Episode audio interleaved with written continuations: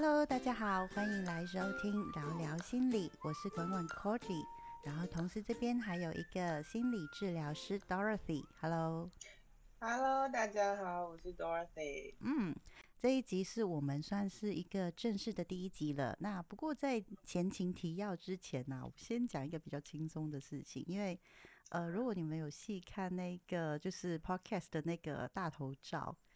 然后我在那个漫画版本那边呢，就是一个女生，然后坐在沙发那边，旁边有一只麦嘛。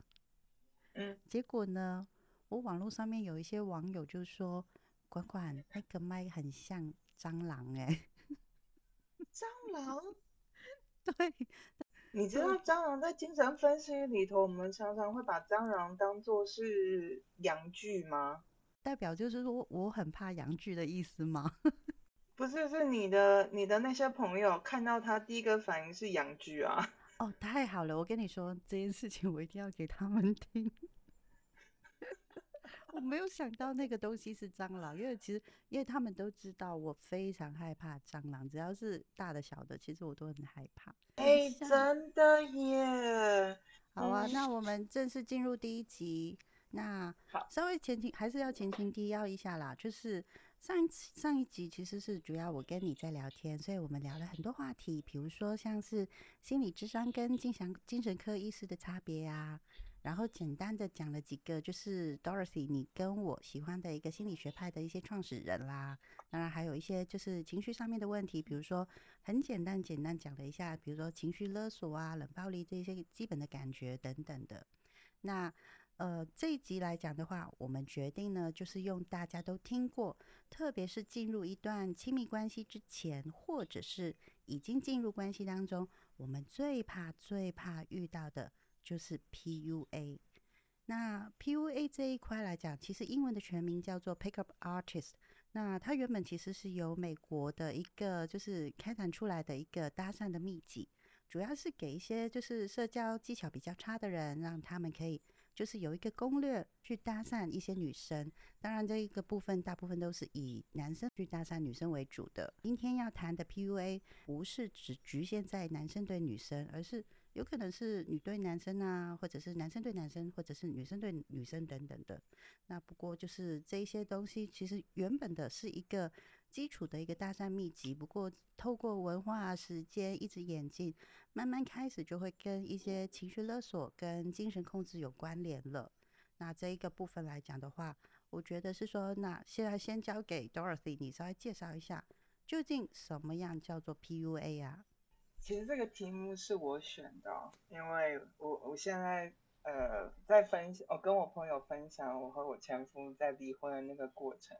然后在这边的中国朋友会跟我说，他就是渣男啊，你就是被 PUA 了啊，然后我才去查什么叫 PUA。嗯，因为严格来说，在我们心理学范畴内，其实呃 PUA 它的本质是呃精神控制，甚至是心理控制。是，他的确借用了非常多心理学的技巧。然后达到他们想要的目的。那我先给大家一个观念哦，在关系里头，我们今天只挑在情感里头的 PUA。嗯。那在职场里头也会发生所谓的 PUA。对。跟亲人之间、朋友之间都会有所谓的 PUA。为什么会有 PUA 呢？因为在关系里头，它是一个动力的状态，所以双方。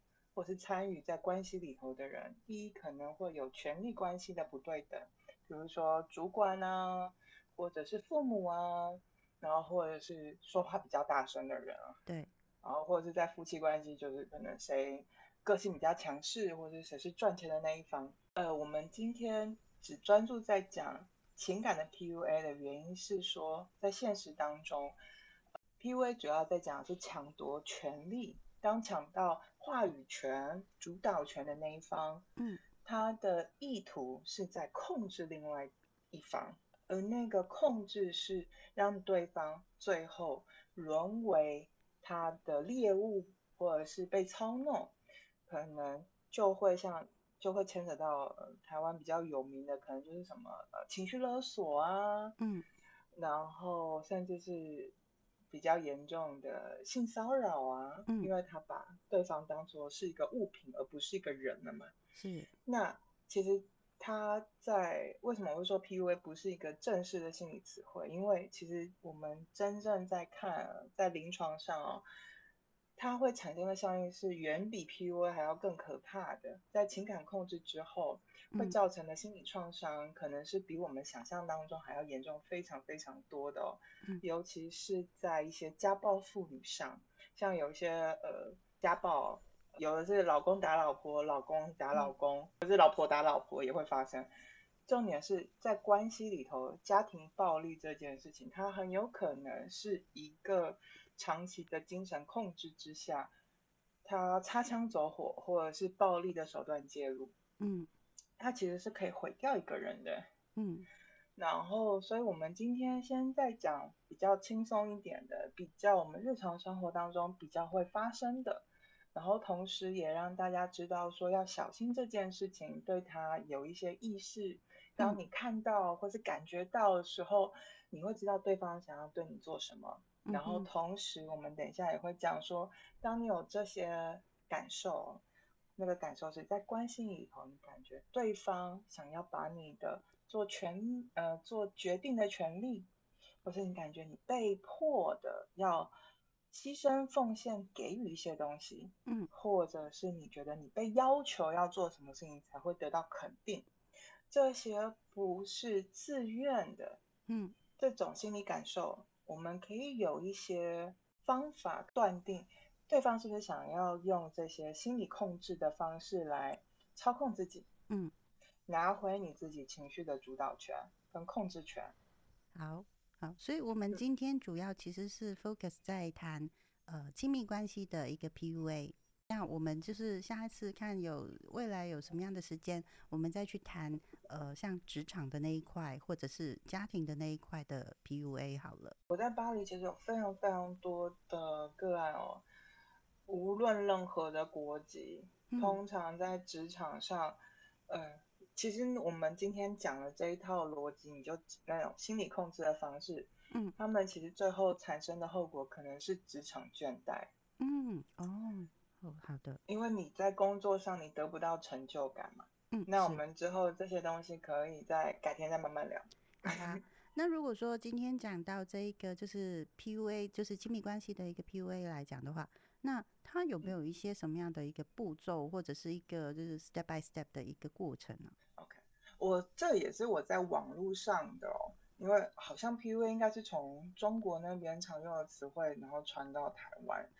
它还是有几个步骤啦，嗯，比如说第一呢，他会教你要怎么样设立形塑人设，嗯，让人有一个形象，毕竟是第一个呃第一印象嘛，是，然后去吸引你的猎物，嗯比如说可能会最常有的就是什么，呃，高富帅啊，嗯白富美啊，嗯然后或者是事业有成的帝王啊，嗯然后可能我们比较常听到的还有就是受过情伤的浪子啊，哦，像我前夫啊，嗯去吸引他想要吸引的猎物，嗯，就是让猎物就是增加一个好奇心嘛。还包含有一点投其所好。哦，OK，嗯，嗯他们其实都会思考过怎样是比较有市场的人格设定。嗯嗯，比如说可能最常听到的就是我事业有成，所以我很忙，我没有那么多时间来陪你。嗯这种就会产生非常多的时间管理大师啊，嗯，这就是一个人设。对，然后到第二步，因为就像我刚刚说啊，我事业有成，我很忙，嗯那他在这样设立出来的人设吸引过来的猎物，他会想要理解他，嗯一定是产生兴趣嘛。比如说可能会可能这一个事啊业有成的人就觉得说，哇，你好厉害，然后我好崇拜你。可能我觉得说我在你身边应该学到很多的一些可能呃事业上面、职场上面的一些技巧。对，对，嗯感谢你，因为这些东西在我脑子里头从来都没有出现过，所以我真的会断片。OK，每次当我个案讲这些事情的时候，或者是我听到的时候，我都会觉得，为什么你觉得可以？嗯，因为就觉得说，呃，因为刚才其实提到就是我我举的那个例子的时候，我当下其实就会幻想这一个对方就是事业有成的人，然后他是高高在上的，我就会觉得说我好像是有一个目标，然后往往慢慢的往上爬。而且又有这种学习，但是嗯。在这里你就有没有有没有发现，他们设计设定的人格，基本上我刚刚开始说，这是一个在关系里头谁可以拿到权力做决定的嗯。一个游戏啊，博弈游戏，所以他一定会设定自己是比较高阶的，嗯。所以你被这样子的形象吸引过来，成为他的猎物的时候，嗯基本上你对他产生好奇，甚至是你甚至想要在他身上得到好处。如果只只只停留在我在你身边可以学习、开开眼界也好，嗯或是接触不同的人，或者是交换各自的人脉哦，到这里都还是，如果是双方都是有意识的在进行，那就是一般的社交了。对，但是是呢，它会有第三步，它后面会有设一个陷阱。你要跟我做这些，你想要在我身上换到这些东西，是用换的，你嗯得要交出一定的条件跟付出的。嗯，比方说说我很听话，对，听话，嗯随口随到，不嗯吵不闹，嗯然后甚至是要求对方的时呃时间安排都交给对方，嗯，我配合你这样子，我配合你。对嗯。然后甚至是男，呃还有一些更严重的哦，就是呃，其中一方搞了一些麻烦，女嗯。生会，男生女生的那种圣母情怀出现哦，嗯救世主情怀出现哦，嗯。要借个钱呢、嗯。或者是呃出了一些麻烦啊，然后去拯救他啊，嗯。这些付出哦，你都可以感受到，它其实是一个有条件式的交换。那个交换是，你为我付出之后，我的情感可以给你更多，嗯哼你会对我更重要。这部分就会慢慢陷入一个陷阱，因为你对他付出了嘛，你已经嗯有一个期待，而且对方也用暗示的方式，哎，就只有你能够来救我。嗯我平常这些难过，我不跟别人说，我只跟你说。嗯这种感觉有亲密关系承诺，嗯或者是好像接近快要告白确认关系，但嗯是这些就很像这个诱饵，让你对这份关系付出更多，或者是容忍更多。它其实是有一个交换的成分在里面。嗯，听起来好像慢慢的越来越像，我好像成为一个很在你生命当中是独一无二的感觉。对它会嗯挂在那里。嗯然后到其实到这里，老实说，在亲密关系发生的前期，可能都会经历这样的历程哦。嗯怎样才是 PUA？是后面的这两个，嗯因为后面这两个是为了教这些使用 PUA 的人，真的会造成实质性对方的伤害的，而且这也是 PUA 会造成这么大道德争议的原因。嗯因为你有很多种技巧可以去加深这样的关系，甚至是这样的条件交换。如果双方都是大脑清楚的、自愿的，感觉没有被强迫的，那都还是你情我愿的状态。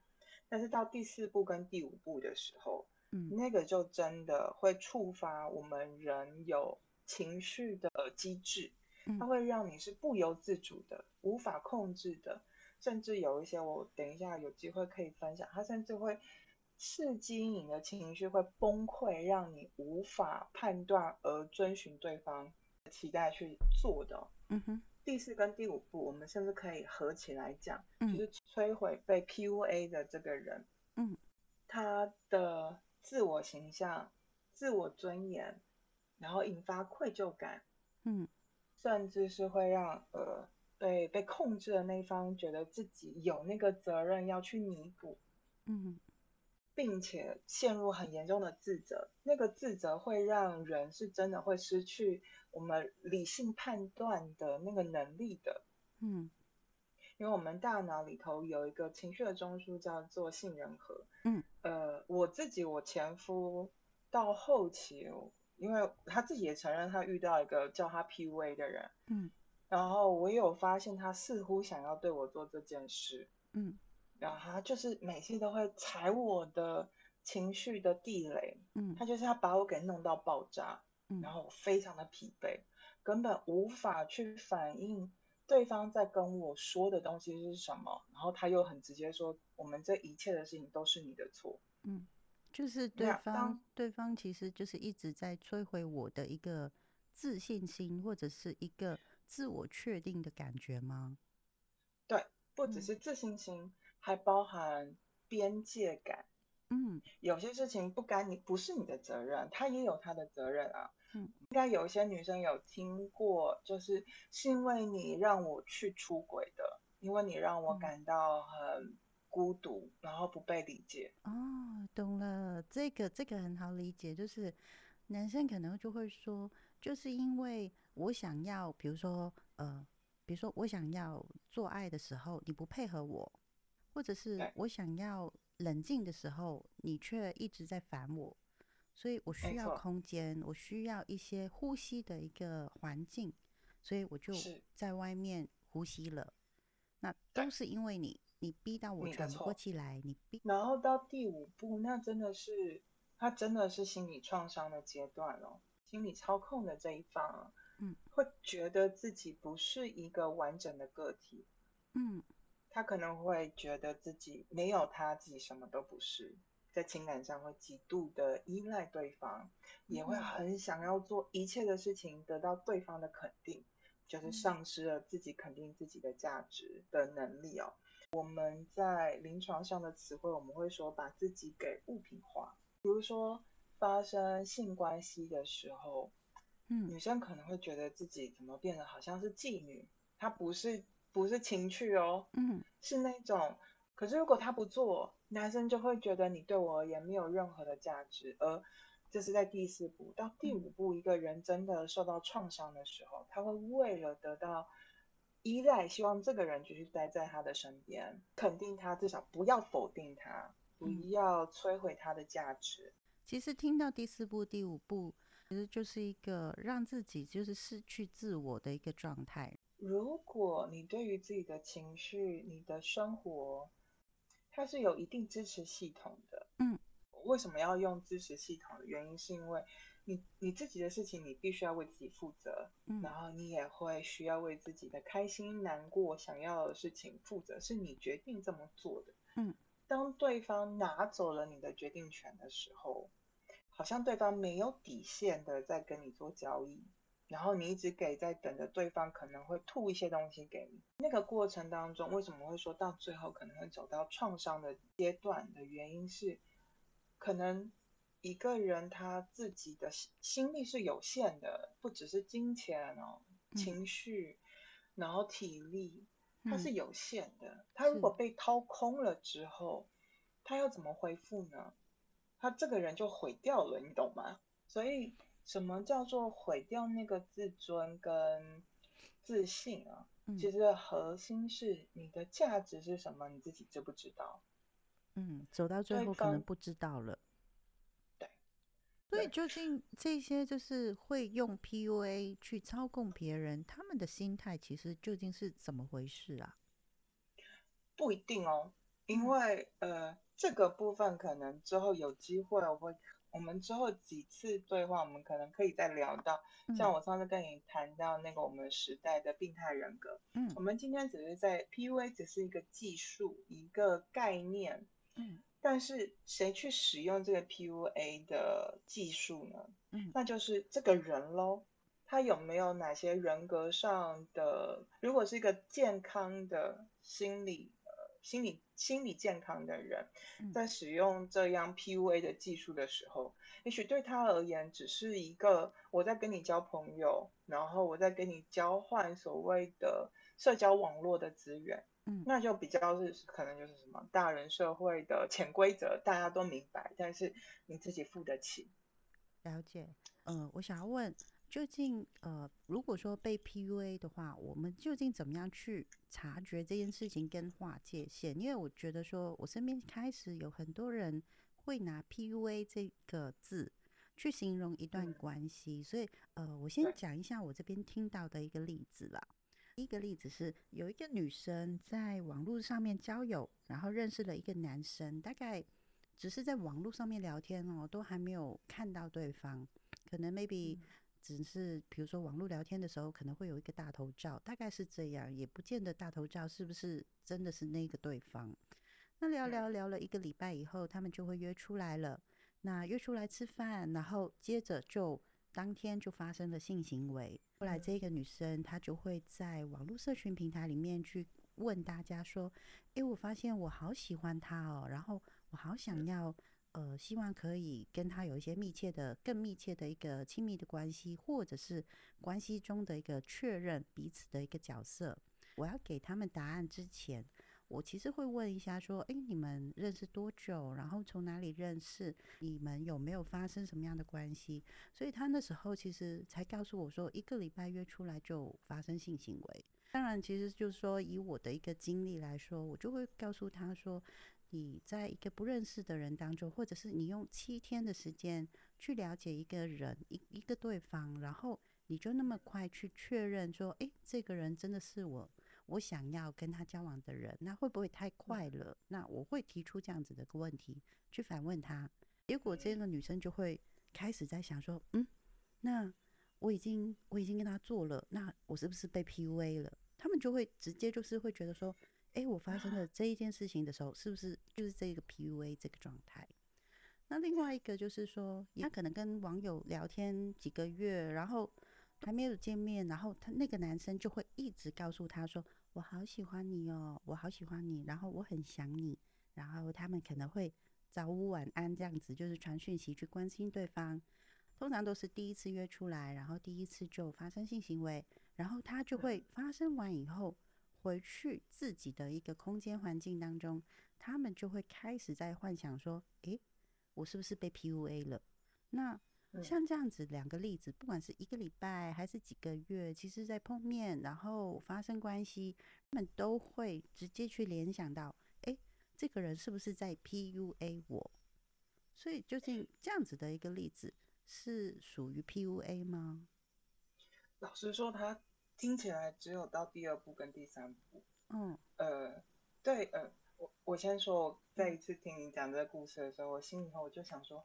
这样的设定是因为我们还是有一些少女漫画的那些设定在大家的脑子里，对，就是总是迪士尼的片啊，所谓的幸福快乐日子，基本上就是结束在床，就是结婚，好像发生性关系之后，就是幸福快乐的日子了。是，可是问题是现实当中不是啊，但是我们有这样的设定跟想象。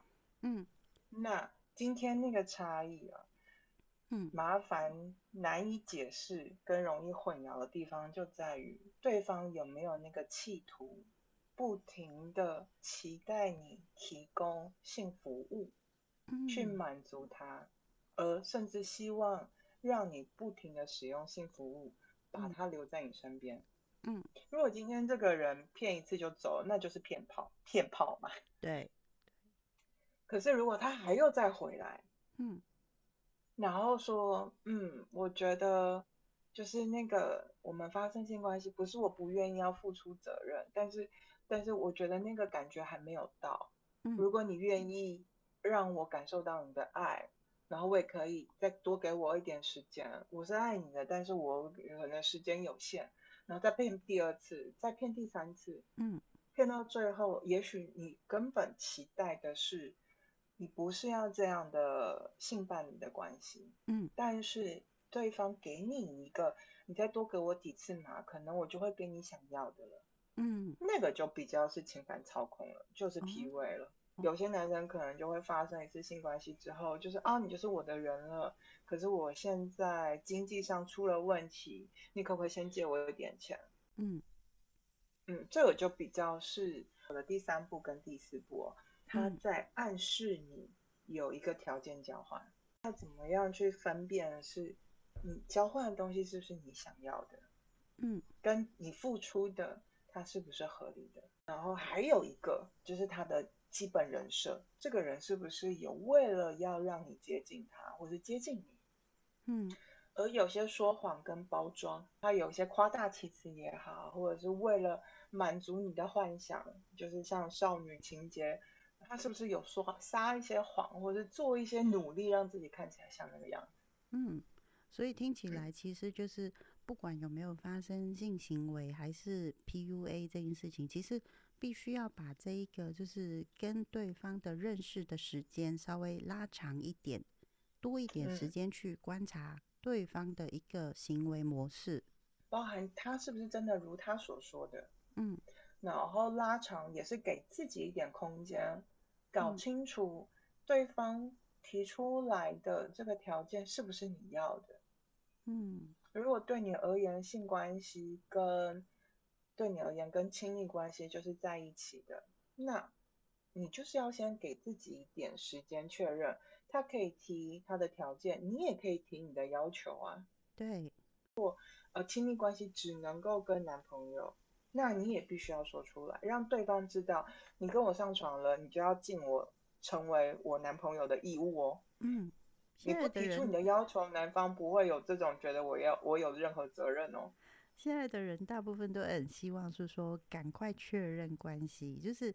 他们没有那么的长的耐性去呃经营那一个暧昧期，因为他觉得说暧昧是一件很麻烦、很干扰、很不确定性的一个状态。想要就是说，只要碰面或者是聊几次，然后就会觉得说，爱情就是我看到你有 feel 了、有感觉了，然后我们就在一起了，这样子。他们有普遍会觉得说。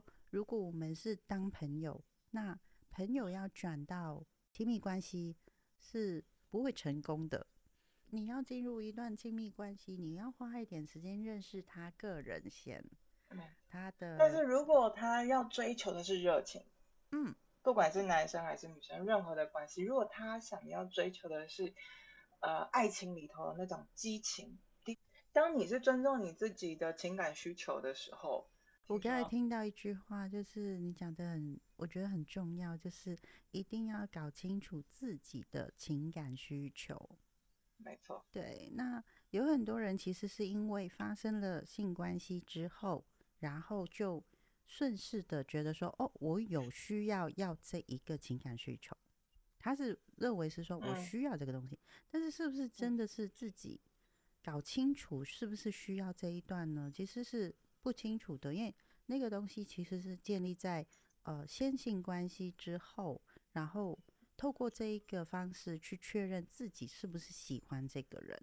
我觉得这部分啊，我就是可能要再回到我一开始有提到的这本书《我们时代的病态人格》。OK，那介绍之前呢，我稍微介绍一下这本书的一个作者，她叫做 Karen Honey 哦。然后是个女生，她是个德国出生，是个处女座的人。她爸爸是挪威人，然后是一个脾气蛮不好的船长。然后妈妈是丹麦人，相差了十六岁。她跟前夫生了四个孩子，后来离婚了，然后再嫁到呃这一个 Karen Honey 的爸爸。那 Karen 她有哥哥跟弟弟。Karen Honey 长大之后啊，在德国开始在念大学读医学。后来就转到另外一个大学，就念了一个精神医学。大学的时候遇到她的丈夫，结婚生了三个女儿。不过最后她后来也离婚了，然后又跟另外一个精神分析学家谈恋爱。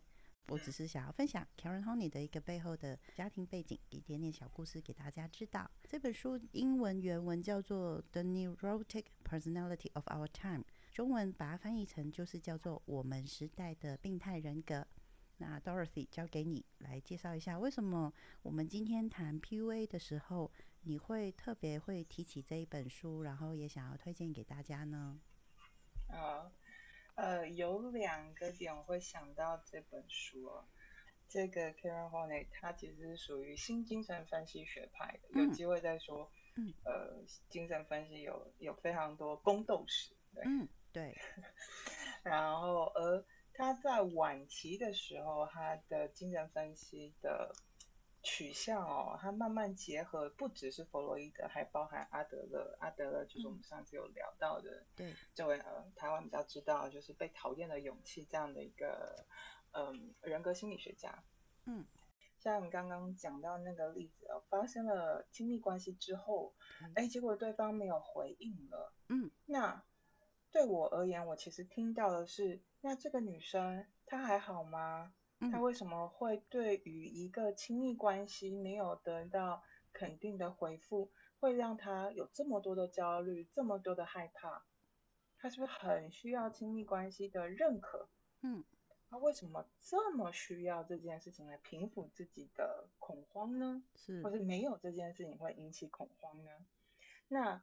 这一本著作，它前面给我得承认啊，如果没有人在，可能会真的有点点看不懂，因为他真的写了非常多他在呃临床上看到的这些呃不同的人呈现出来的焦虑的形式，嗯，跟他从原生家庭啊一路成长的过程，他主要在讲的还可能之后我们会慢慢提到的所谓的防御机制哦，嗯。这些东西是可能对我而言，我一看会觉得啊，我可以明白，比如想要发生亲密关系之后，人就跑掉了，嗯，或者就不回应了。也许对于这个男生而言，这是个假设哦。也许这个男生而言，他认为给予一个肯定的、有承诺的亲密关系，他感觉到很恐惧，嗯，会有焦虑，所以他用逃跑的方式来对应。嗯，那个逃跑就是我们所谓的防御机制哦。因为他可以感受到他之后可能要付出更多，可是这段关系他可能并不想要，但是他想要的性关系他得到了，然后他就因为可是接下来要付出的成本很大，他就跑了。可是对于女生这一方，她觉得被 PUA 了，是因为你给了我一个交换条件，是我给你了呃发生性关系了，可是之后你要给我的承诺呢，亲密关系的肯定呢，嗯，没有。他女方这边产生的焦虑，是因为你没有给我这些认可。嗯，其实双方的那个防御机制都被激起了。防御机制激起的原因，是因为我们一个人对于自己的情感需求，我们未必知道我们真的需要的是什么。大部分的时候，我们比较是被焦虑所引导着，因为你可以感受到那个缺，你想要去追求。嗯，可是你在追求的时候，你并不了解他让你追求的原因，是因为你真的需要，还是你恐惧你没有？嗯，因为恐惧没有不代表你真的需要啊。哦，对，对啊，也许这个男生，你如果没有跟他发生性关系，你可能你先静下来想想，这个人是不是你真的要的？他的所有的条件真的是吗？所以你会一直说有没有够时间真的理解这个人？其实也是给时间理解自己，对方是真的是你想要的伴侣。嗯，对，嗯，可是为什么会这么快啊？一定是双方他们个人分开的两个人，他自己内在对于自己的理解可能还不够深入，并不理解自己这种那个缺乏从哪里来。嗯，但是又很渴望把那种缺乏感、恐惧感给去除的时候。那我们可能就会流于形式的哦，发生亲密关系，然后得到承诺，但是问问自己，这个人真的是你要的吗？嗯哼，嗯，所以我才会想到这本书，因为我好像看懂我身旁这些关系的人，我的朋友，或者是不管是新认识的朋友，或者是情感的追求者也好，真是我的前夫，嗯，还包含我自己。哦，我在这一刻，我感到难过，我感到失落，是为什么？我自己缺乏了什么？当我对于自己有一个，我创造一个空间，甚至借用一些知识理解自己的时候，我可以安抚我自己，嗯，我可以让自己有更多的时间去理解发生了什么事，甚至有那个耐心跟那个工具。去检视这个人是不是真的是我想要发展关系的对象，跟怎么样发展关系。嗯，我也买了一本电子书啦，总共是有十五个章节。从第三章开始，其实在谈的是什么是焦虑，然后到第四章是焦虑跟敌意。我看到一个比较特别的一个呃章节，其实是在第五章，就是精神疾病跟的基本结构，里面就会有一些压抑的敌意，然后会有一些对抗的手段，有不同的方法。也我觉得说它是需要时间，好好的就是慢慢一个章节一个章节读。如果有兴趣的人，可能就是要慢慢的消化咀嚼啦。是。对，我可以再分享一个有趣的故事哦。我有一个我在这边认识的一个法国朋友，然后他就跟我说他想要理解他自己，可是我就很明白说，对我是心理治疗师，但是我是你朋友，不会是你的治疗师。嗯，对。然后他就说那怎么办？后来我就看到这本书，我还帮他订了一本送他。嗯哼。然后他就慢慢念，我他就他一直都觉得很不好意思，我这么认真的帮他找书，他念了大概三四个月还没有念完这样。嗯，我说没有，很正常，这这本书没那么容易。对，那你就是慢慢念。结果有一天他就突然间拍了其中一页，其实就是第五章你后面讲那个对抗手段。哦，对。他就拍了那一页给我看，说：“这不就是我吗？”你推荐我这本书的原因就是你想要告诉我是这样吗？嗯，我就回他说，如果你是你觉得是的话，就是，嗯，因为对我而言，就是我我也没收你费用，我不是你的治疗师，嗯，但是如果这本书可以帮助到他看见他自己，那的确是一件很棒的事啊。对，嗯，所以对方也是个完完全全没有，他就是个宅男。所以，如果宅男能够看得懂，的确就是花时间，但是可以没那么难。嗯哼哼，OK，好，所以我们其实呃，真的很重要，就是要专注去察觉执行 PUA 的人，他们会有什么样的行为，然后要去观察，同时就是也要去画那个界限，那个界限究竟要怎么画？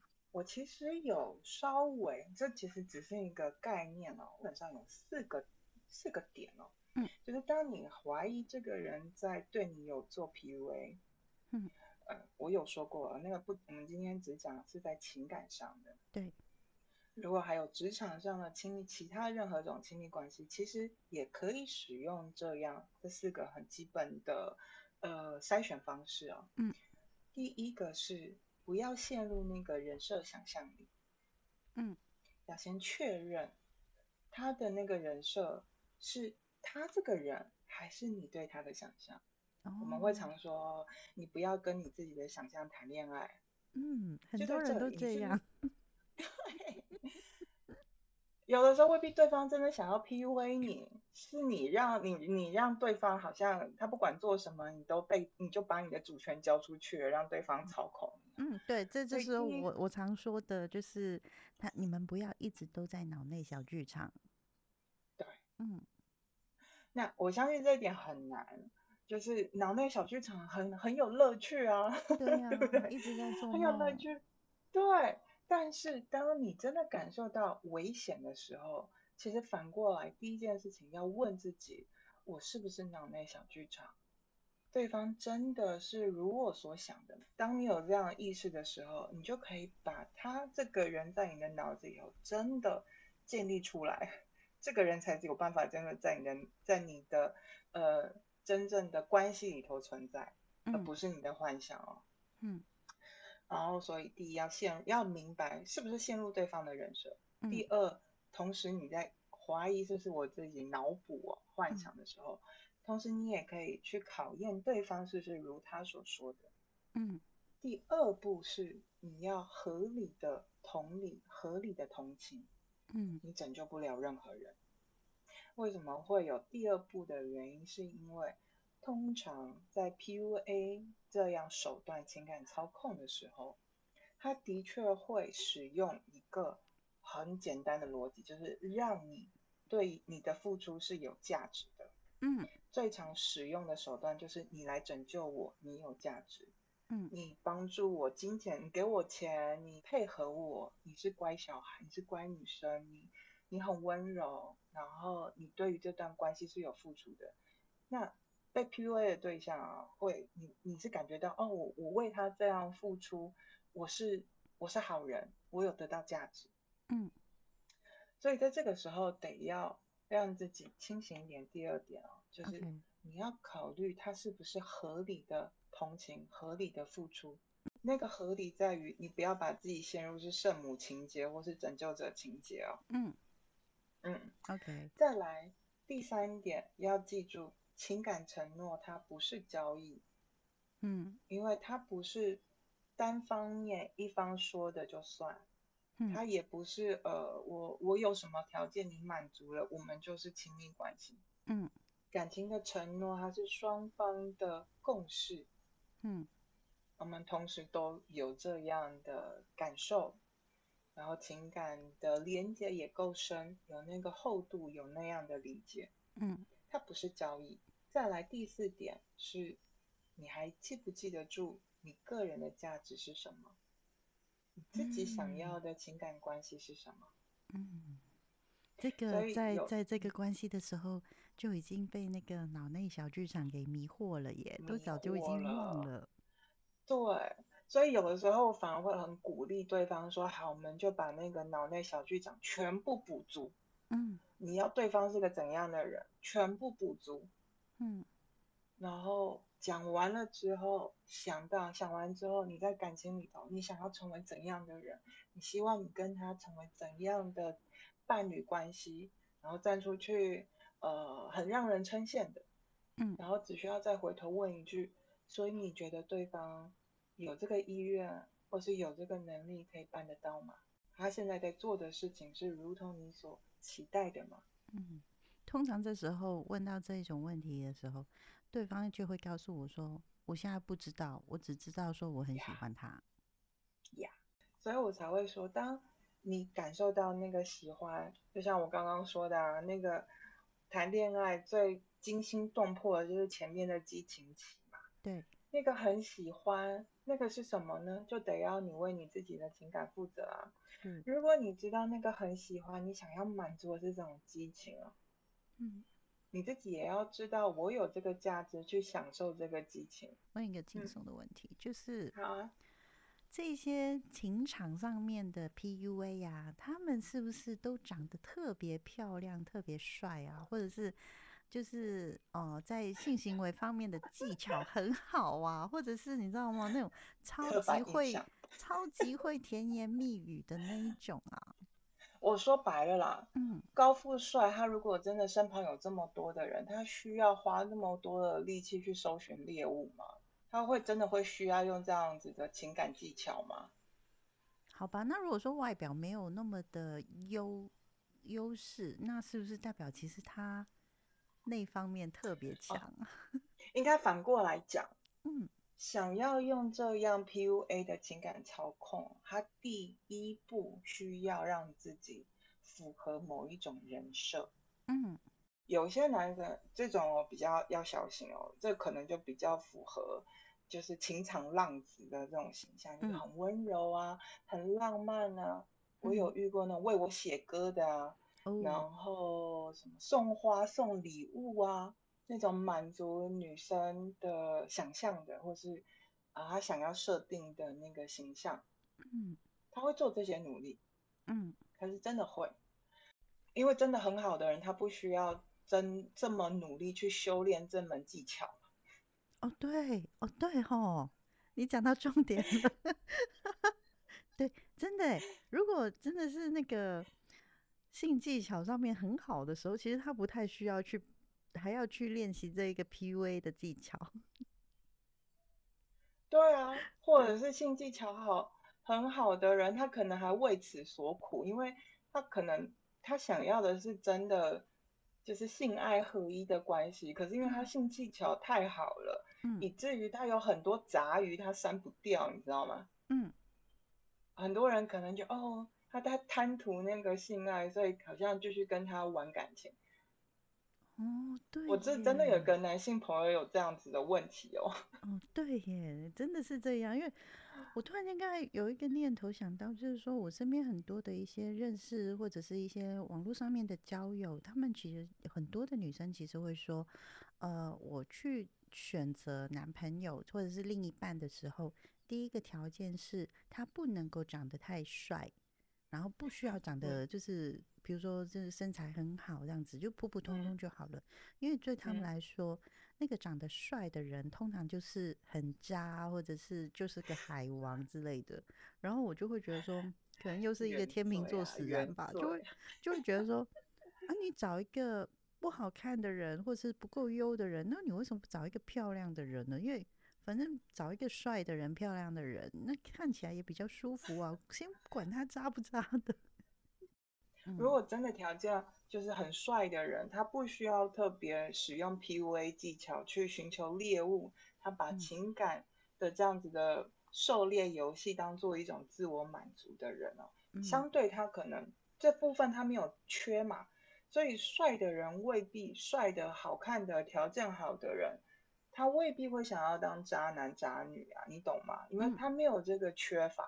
嗯，了解但是解。当他把他的需求说出来的时候，那对他有情感期待的人也不能够这样就说你就是个渣男，你不想要负责。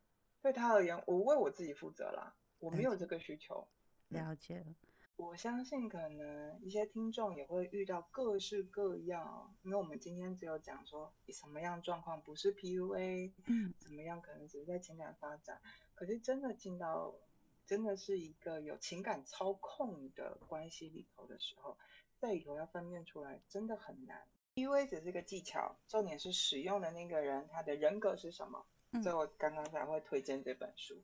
OK，嗯好，有关于书的部分的话，我就会放在我们的这一个这个 Podcast 里面下面的一个说明介绍。如果真的有兴趣的人，可以自己买这一本书来看，但是也不需要太大压力，一定要就是很快或者是很急的要去看懂它，因为我们一直强调这本书其实是一个比较需要花一点时间慢慢的消化。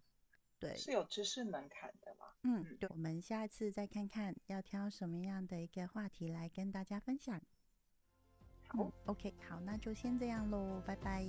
好，拜拜。